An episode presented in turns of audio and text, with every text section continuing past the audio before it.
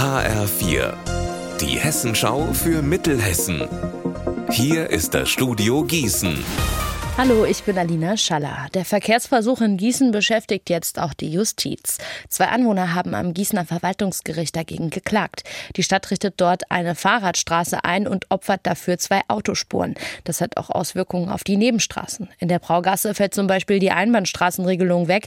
Dafür sei die Straße aber eigentlich zu schmal, argumentieren die Kläger. Es läuft ein Eilverfahren. Die Stadt hat jetzt bis Donnerstag Zeit für eine Stellungnahme. In Dorndorf im Kreis Limburg-Weilburg gibt es Ärger in der Politik. Alois Höhler, Vorsitzender des Gemeindeparlaments, ist überraschend zurückgetreten.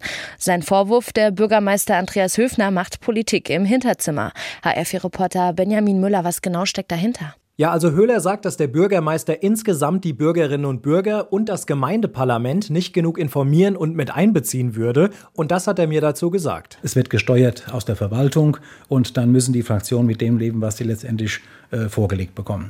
Und da hatte ich schon den Eindruck in der Vergangenheit, dass vieles einfach im Gemeindevorstand oder noch auf der Verwaltungsebene abgeklärt wurden, wo ich mir versprochen hätte, dass wir als oberstes Gremium beteiligt worden wären. Um welche Themen geht es? Zum Beispiel um ein neues Friedhofsentwicklungskonzept für den Ortsteil Langendernbach. Da hat das Gemeindeparlament 20.000 Euro zur Verfügung gestellt. Der Bürgermeister soll über das Parlament hinweg eine Art Leitkonzept für nur 2.000 Euro mit dem Ortsbeirat abgestimmt haben. Und das ärgert Höhler eben, weil er sagt, das Parlament hätte das entscheiden müssen. Ein anderes Thema ist Windkraft. Da gab es 2011 eine Bürgerbefragung. Da haben sich 85 Prozent der Dornburger dafür ausgesprochen. Das Parlament hat dann für einen Vertrag mit einem Anbieter gestimmt. Jetzt sollen die Windräder kommen und Höhler meint, die Voraussetzungen hätten sich seit damals aber geändert. Und deshalb hätte er gerne nochmal im Parlament oder auch in der Infoveranstaltung mit Bürgerinnen und Bürgern drüber gesprochen. Der Bürgermeister meinte aber, naja, der Vertrag ist ja schon fix, also wozu sollen wir das jetzt nochmal besprechen?